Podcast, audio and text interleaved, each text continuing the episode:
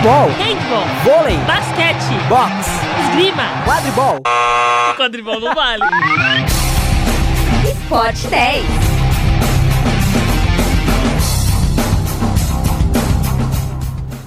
Muito boa tarde para você, ouvinte ligado na Rádio Sônica Metodista. Esse é o Esporte 10 e você acompanha aqui tudo que rola no mundo esportivo. Eu sou Miguel Rocha e estamos aqui com a equipe do Esporte 10. Bruno Canevari, Fala rapaziada. Vinícius Oliveira Boa tarde, galera. e Beatriz Siqueira. Oi, gente, tudo bem? Vamos com as principais manchetes de hoje.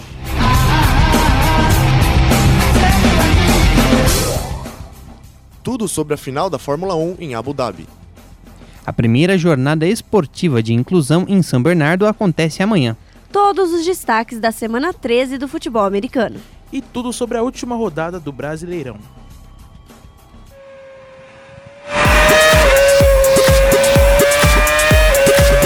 Automobilismo.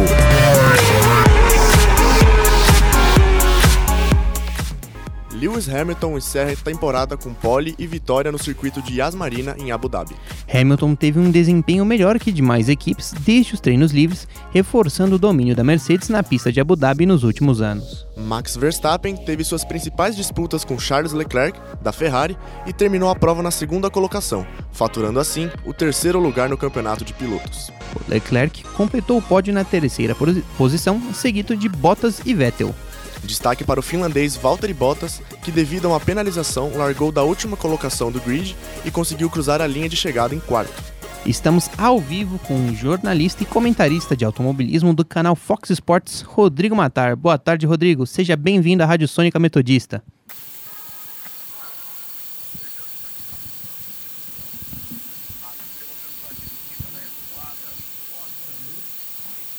Rodrigo, tá ouvindo a gente? Alô?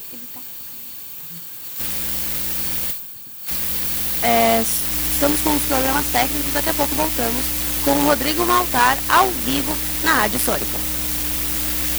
Abre a vinheta, a vinheta automobilismo, a vinheta automobilismo.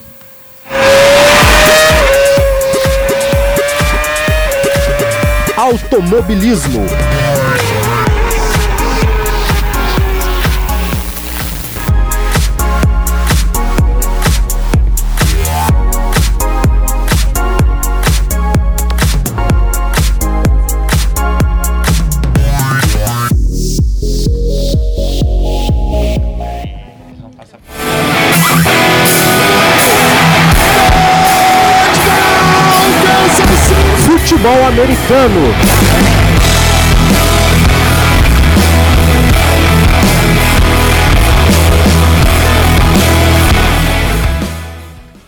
Com um dos jogos mais aguardados da temporada, o São Francisco 49ers perdeu para o Baltimore Ravens por 2 por 20, perdão, a 17. A partida foi marcada pela grande atuação das defesas dos dois times no segundo tempo e com a vitória, a equipe de Baltimore assumiu a liderança da Conferência Americana. Outro jogo que merece destaque foi o Sunday Night entre Patriots e Texans, que terminou 28 a 22 para o time de Texas. E com essa derrota, o Patriots cederam o primeiro lugar geral da Conferência Americana para os Ravens. A semana 13 do futebol americano chega ao fim hoje à noite, com um jogaço entre Minnesota Vikings e Seattle Seahawks. E aí, gente, o que, que foi essa semana pro futebol americano? Bom, então, como o Miguel disse, foi um dos jogos mais esperados dessa temporada, que é um dos dois times mais badalados, né, desses últimos tempos. E mais uma vez o Lamar Jackson comandou a vitória do, do time de Baltimore, dessa vez em cima do 49ers, e quebrou mais um recorde, como já é de costume dele nessa temporada. Ele se tornou o primeiro quarterback da história com quatro jogos em uma temporada com mais de 100 jardas terrestres. E dessa última, nessa última partida ele correu para 101 jardas. Ah, sendo assim, ele quebrou esse recorde que antigamente era de Russell Wilson, que conseguiu esse feito em 2014, e Michael Vick, que fez isso duas vezes em 2006 e 2004. Mas também teve a grande atuação do kicker Justin Tucker, que também dispensa comentários. No final da partida, até o próprio Lamar falou que ele é o melhor da posição da história. Que acertou um field goal de 49 jardas, que deu a vitória para os Ravens no último minuto, no último lance do jogo, faltando apenas 3 segundos, sacramentando a vitória assim do novo líder da Conferência Americana. Já do lado dos 49ers, o Garoppolo não teve uma, uma tarde tão boa, teve apenas 165 jardas e um passe para touchdown, mas quem se destacou mesmo na equipe de São Francisco foi o running back Raheem Mostert, que correu para 146 jardas e anotou um touchdown. E outro destaque vai para o Tyrant George Kittle, que não foi muito acionado na parte aérea, mas nas partes de bloqueio para ajudar na linha ofensiva ele foi muito importante. E falando do, do jogo dos Patriots, o Tom Brady mais uma vez não teve uma das melhores atuações, né? Foi interceptado. Semana passada a gente também falou sobre isso, né? Que ele não Isso. tava fazendo uma. É uma- que a, a idade já tá, já tá batendo Ah, um pouco ali, né. né? Então é sempre, sempre dá pra notar quando ele. Já tá um pouco mais desgastado. Né? Exatamente. Mas foi uma partida boa até dele. Não foi, obviamente, não foi o nível Tom Brady, mas ele, ele lançou para 326 jardas, 3 touchdowns e sofreu uma interceptação do hum, cornerback recuperado pelo cornerback Bradley Robb do, do Houston Texans. E já na parte na, do lado do Houston, o candidato a MVP, Deshaun Watson, eh, lançou para 234 jardas, eh, lançou para 3 TDs e ainda recebeu um passe para touchdown do recebedor DeAndre Hopkins. Ou seja, jogou muito. Exatamente. Mais uma partida digna aí do de um dos novos quarterbacks do, da NFL. Que no finalzinho teve até uma, uma jogada um pouco engraçada, assim, né? Um pouco diferente. Porque ele passou pro recebedor e o recebedor devolveu a bola para ele em outro passe. E assim ele marcou um touchdown que é uma das trick plays, né? Que são as jogadas mais descontraídas, de- é, falando assim que foi marcado no Super Bowl que o próprio New England perdeu para Filadélfia. Então a semana acaba hoje, a semana 13 acaba hoje com o jogo entre Minnesota Vikings e Seattle Seahawks, que vai decidir muita coisa, porque são dois times que estão brigando pelo wild card nos playoffs. Então é um, um jogo que vai ser bastante decisivo.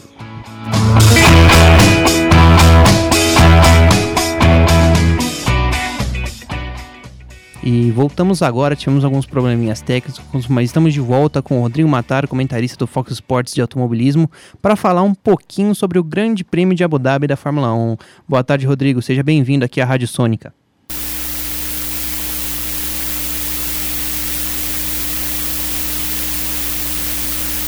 É, gente, parece que hoje tá um pouco Não vai complicado. ser hoje que a gente vai falar com o Rodrigo, infelizmente. É a Fórmula 1, né, gente? Tudo passa É, muito tudo- rápido, você nem vê quando tudo acontece. muito contundente, tudo. Ah, às vezes não dá, né? Mas infelizmente a gente vai tentar com o nosso, vai tentar não, a gente vai conseguir com o nosso Vinão a, opi- a sua opinião, cara. O, o que que você acha? O que, que você achou, enfim, é de- desse grande prêmio? É, seguiu uma tendência do, do que tem sido até agora na temporada? Sim, sim, o desempenho da Mercedes mais uma vez, né, sobrepôs ao restante do grid.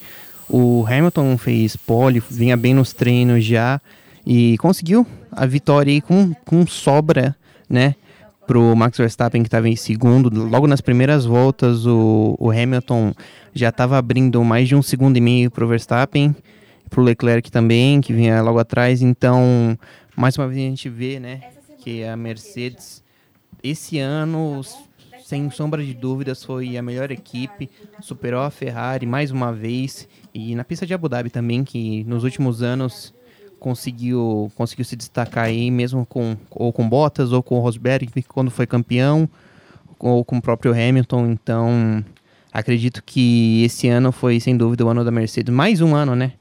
Ex-campeonato, né? Seis títulos para Mercedes, seis títulos para o Hamilton. E ano que vem, Hamilton aí vai estar na luta, né? Para tentar igualar os títulos do heptacampeão Michael Schumacher, né? Que até hoje é o maior da história da Fórmula 1. E também, né? Dar um destaque aqui também, né? Pro Carlos Sainz, que foi o melhor colocado, né? No restante do grid, naquele, no resto, que a gente chama, que a gente fala, né? Que fora, que é fora da Mercedes, da Ferrari e da Red Bull, que são, assim, as três melhores equipes disparadas, né? E a McLaren, né, conseguiu encaixar ele ali em sexto lugar, né? À frente ainda do, do Alex Albon, que mesmo es- esteve na Toro Rosso desde o começo da temporada e da metade do ano para cá assumiu o lugar do Gasly na Red Bull, né? Veio mostrando um desempenho muito bom, né? Ali junto com o Max Verstappen, né? Tendo bons resultados. E agora é, vamos, vamos ver ano que vem, né? Por enquanto, 2020 vai manter o regulamento atual da FIA. O, então tudo, né? Tudo tende, né? A, o Hamilton chegar forte aí, né? Na luta de mais um título. Acredito que o Leclerc, o Leclerc esteja ali mais próximo. Talvez o Bottas, o Bottas por estar na mesma equipe, né, na Mercedes. O Bottas começou bem esse ano, na Austrália ele teve um bom, um bom desempenho, né, fez a pole e tentou alcançar o Hamilton, mas não dá, né, o, o Hamilton ao restante do ano se mostrou superior, bem mais constante, né, para vocês terem uma ideia assim, eu não vou ser sincero com vocês, eu não tenho ideia assim de quantas voltas tiveram em todos os grandes prêmios somados até agora. Porém, a, os dados são que o Hamilton ele não abandonou nenhuma prova. Ou seja, ele completou todas as voltas de todos os 21 GPs desse ano. Então, assim, é muita coisa. O cara, é, o cara tem uma constância, assim, sensacional. Não, uma pergunta. Você acha que isso é por, pela técnica dele ou é por algo em conjunto? Tanto o carro, que é bom, a equipe e ele? que, o que, que é? Por, que, por que, que ele é monstro, monstrão desse jeito? Monstro demais.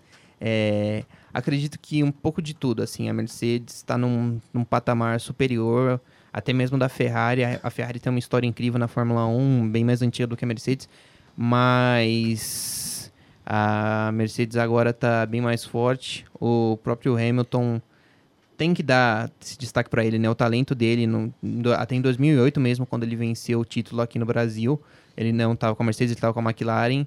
E a McLaren, a McLaren não.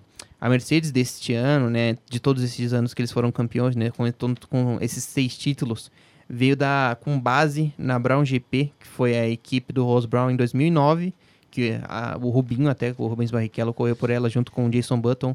O Button foi campeão e foi ali eles conseguiram explorar uma brechinha ali no regulamento e foram campeões disparados assim em, comparação ao restante do grid. E de lá para cá, no começo a Red Bull, né? A Brown GP só ficou aquele ano na Fórmula 1. Depois a Red Bull com o Vettel, o Vettel conseguiu conquistar os quatro campeonatos, mas depois a Mercedes veio, veio muito forte e nada nada aí faturou esse ano seis títulos e o Hamilton, o Hamilton mesmo ele conquistou o título nos Estados Unidos, né? Faltando ainda duas, dois grandes prêmios para acabar o ano, né? Dois, de, dois GPs de antecedência. Então você vê aí que o cara não é de brincadeira, né? Ô, Vidal, o Hamilton já é campeão em 2020? Aí, aí você me quebra, né? Não posso falar se ele é campeão ou não. Mas eu acredito que sim, por todo o desempenho desse ano, por tudo que ele vem fazendo. Como a Bia mesmo perguntou, né? Esse trabalho em conjunto com a Mercedes então, provavelmente ele. Vou falar provavelmente, né? Porque, de acordo com tudo que ele vem mostrando, né? Nos últimos anos, né? Várias vitórias, poles e os títulos, né? Acredito que ano que vem o título seja dele novamente. O único forte, assim, que pode bater de frente com ele mesmo em questão de equipe, em questão de carro, é o Bottas, que é o companheiro de equipe dele. Porque mesmo a Ferrari tem circuitos que a Ferrari não consegue chegar a né, chegar perto do desempenho da Mercedes e, sabe, perdendo um, dois segundos assim no resultado final. Então, pode parecer pouca coisa, mas é, é bastante.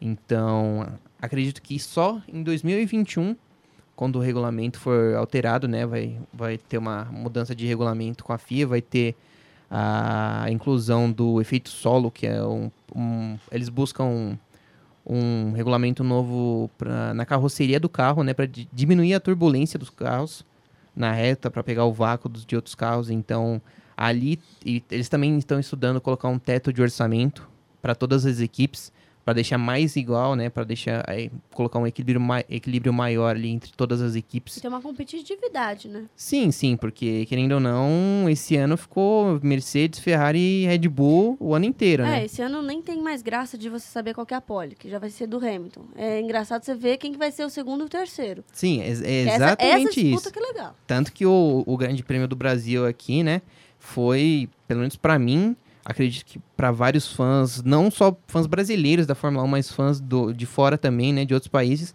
acreditam que foi um dos melhores GP. Esse o GP da Alemanha, que teve chuva também. Foi um dos melhores GPs do ano. O Verstappen ganhou a corrida, ele veio dominando desde os treinos na sexta-feira. Conseguiu superar o Hamilton e a Ferrari também com Leclerc e com o Vettel. E no final, tava o, na, teve, tiveram dois safety cars. E o, o Alex Albon, que também é da Red Bull, né? Companheiro de equipe do Verstappen, tava em segundo, Hamilton em terceiro, até que os dois tiveram um toque ali. E aí, isso foi o que animou a corrida ainda. Aí o, o Carlos Sainz conseguiu conseguiu passar ali também. E no resultado final, o, o Verstappen ganhou, o Gasly foi o segundo e Hamilton ficou em terceiro no pódio.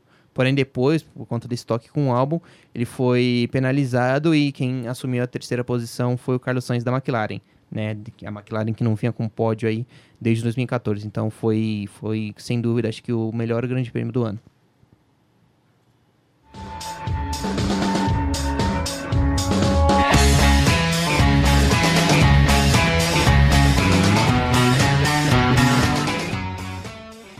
São Bernardo organiza a primeira jornada esportiva de inclusão no Baetinha. Amanhã é o Dia Internacional da Pessoa com Deficiência e o projeto marca as ações por esse dia. O evento vai ser gratuito e acontecerá no CREC Deputado Odemir Furlan, o Baetinha, e vai contar com um circuito de basquete, futebol, badminton, tênis de mesa e rodas de capoeira. Cada atividade estará totalmente voltada aos esportes adaptados para valorizar a performance dos deficientes.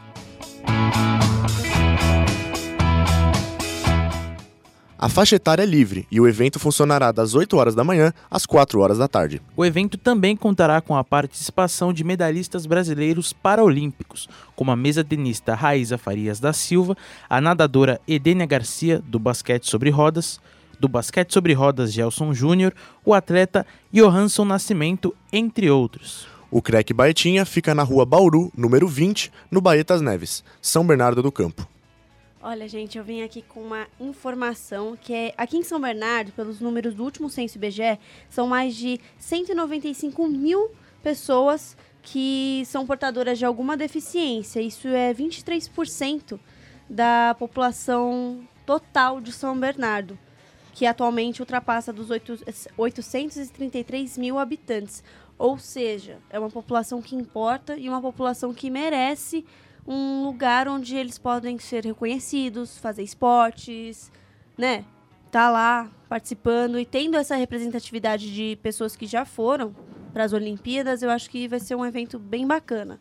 E lembrando que é, tem uma expectativa do evento receber mais de 500 participantes. E acho que a presença desses, desses atletas pode até ser um incentivo, né? Para o pessoal que tem a deficiência, porque ela pode pensar, se ele tem a deficiência também, por que, que eu não posso ser como ele? Não é assim, né? Não vai Se ser. inspirar. Exatamente, é.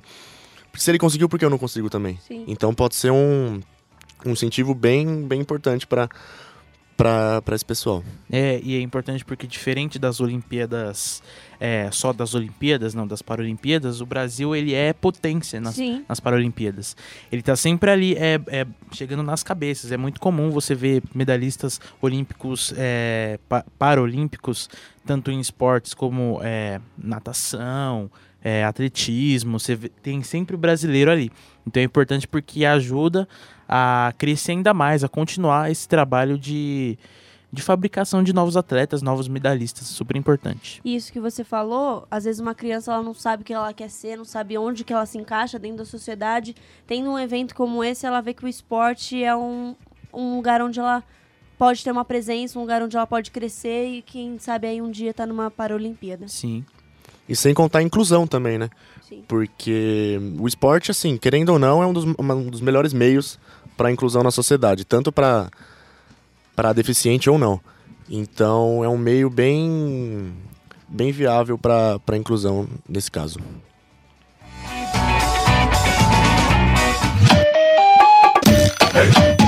Futebol.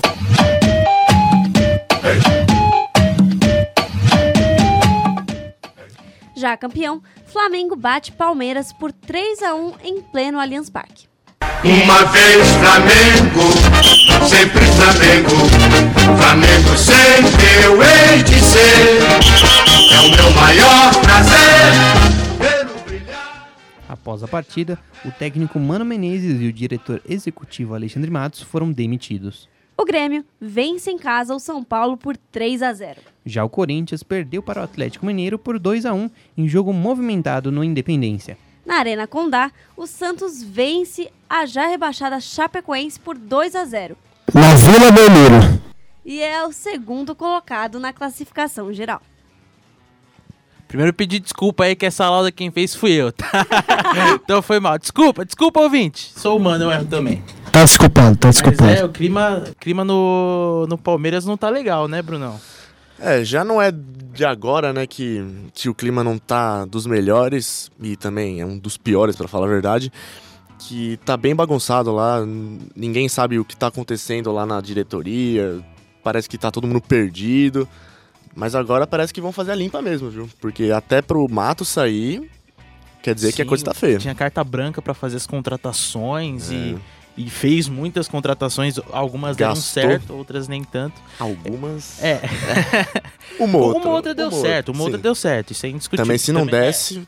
aí- Pô, trabalho do cara, mas é interessante notar que na entrevista do Gagliotti, o presidente do Palmeiras, ele, ele citou que mudanças no futebol brasileiro estão acontecendo e o Palmeiras precisa correr atrás dessas mudanças. É, faz um tempo também já. É, eu acho que isso é claro que ele tá falando de, dos trabalhos dos técnicos, sobretudo os técnicos estrangeiros, Jorge Jesus e Jorge Sampaoli. E ali tem um é, Thiago Nunes que fez um ótimo trabalho ali no Atlético Mineiro, no Atlético Paranaense, que agora foi pro Corinthians.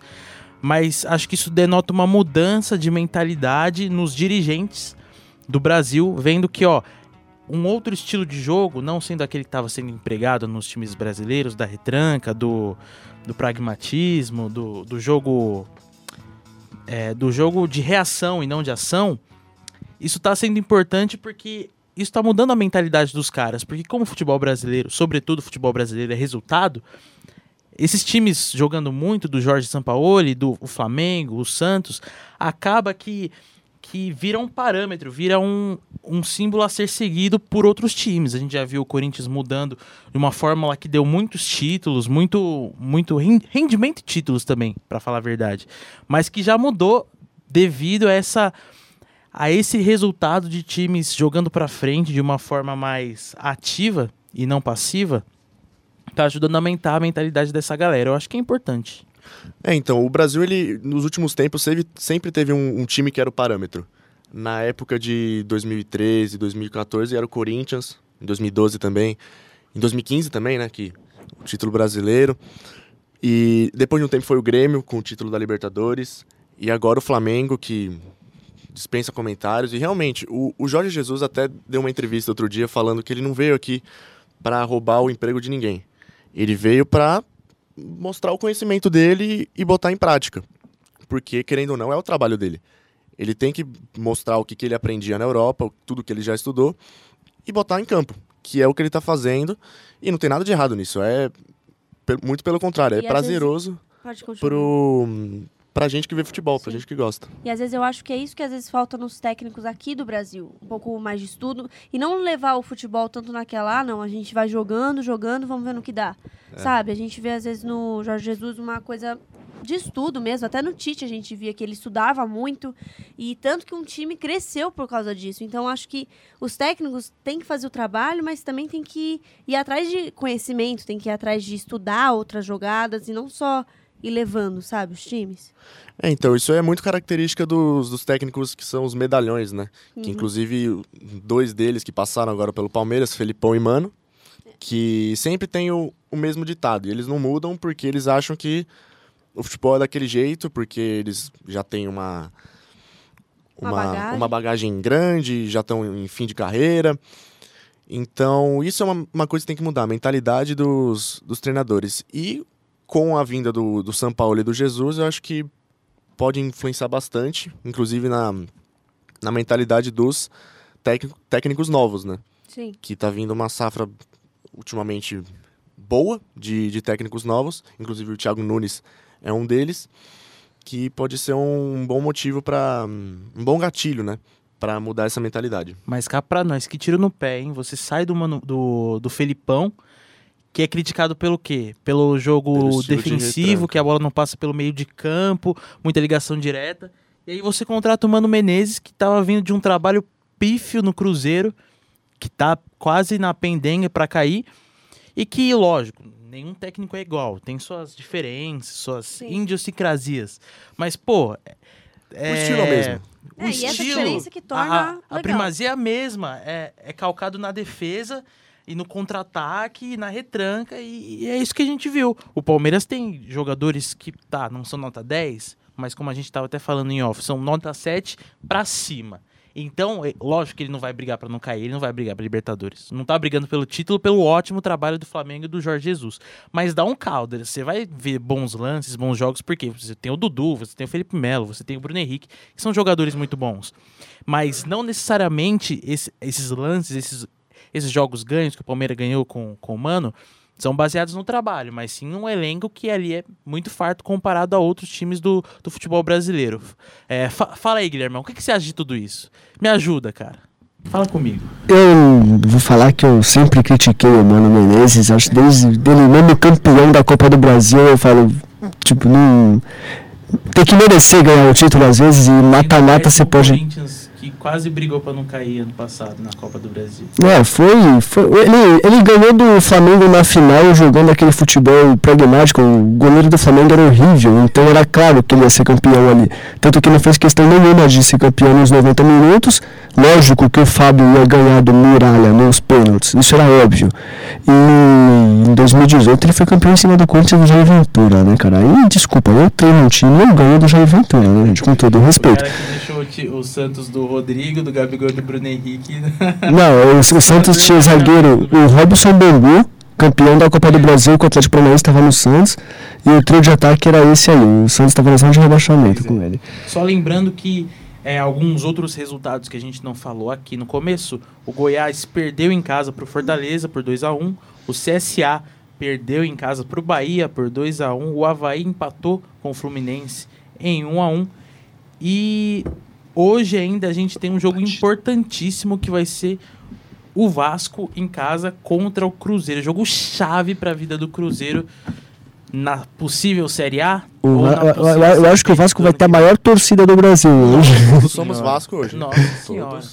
Ah, e um detalhe aos palmeirenses aí, o São Paulo tá empregado, tá? Seu emprego não é um mar de rosas, mas ele tá empregado lá no Santos. Quanto tempo será? Essa é a pergunta. Ah, até segunda-feira que vem. 2020 ele também vai estar, só não sabe onde. É. Não, com certeza, mas pelo amor de Deus, São Paulo, o fica no do Santos. Racing da Argentina também cresceu os olhos pra, pra Jorge Sampaoli. Já falei já que de, ah, na segunda-feira eu tô lá no CT, implorando pro São Paulo ficar no peixão, pelo amor de Deus. É isto.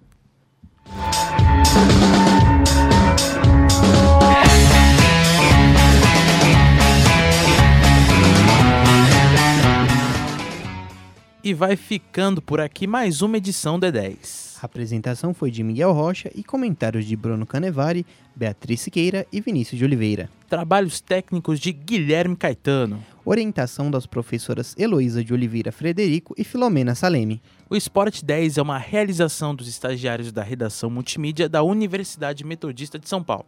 Confira mais notícias através do endereço www.metodista.br barra rronline. Até mais, pessoal! Tchau, gente. Tchau, tchau, galera. Esporte 10.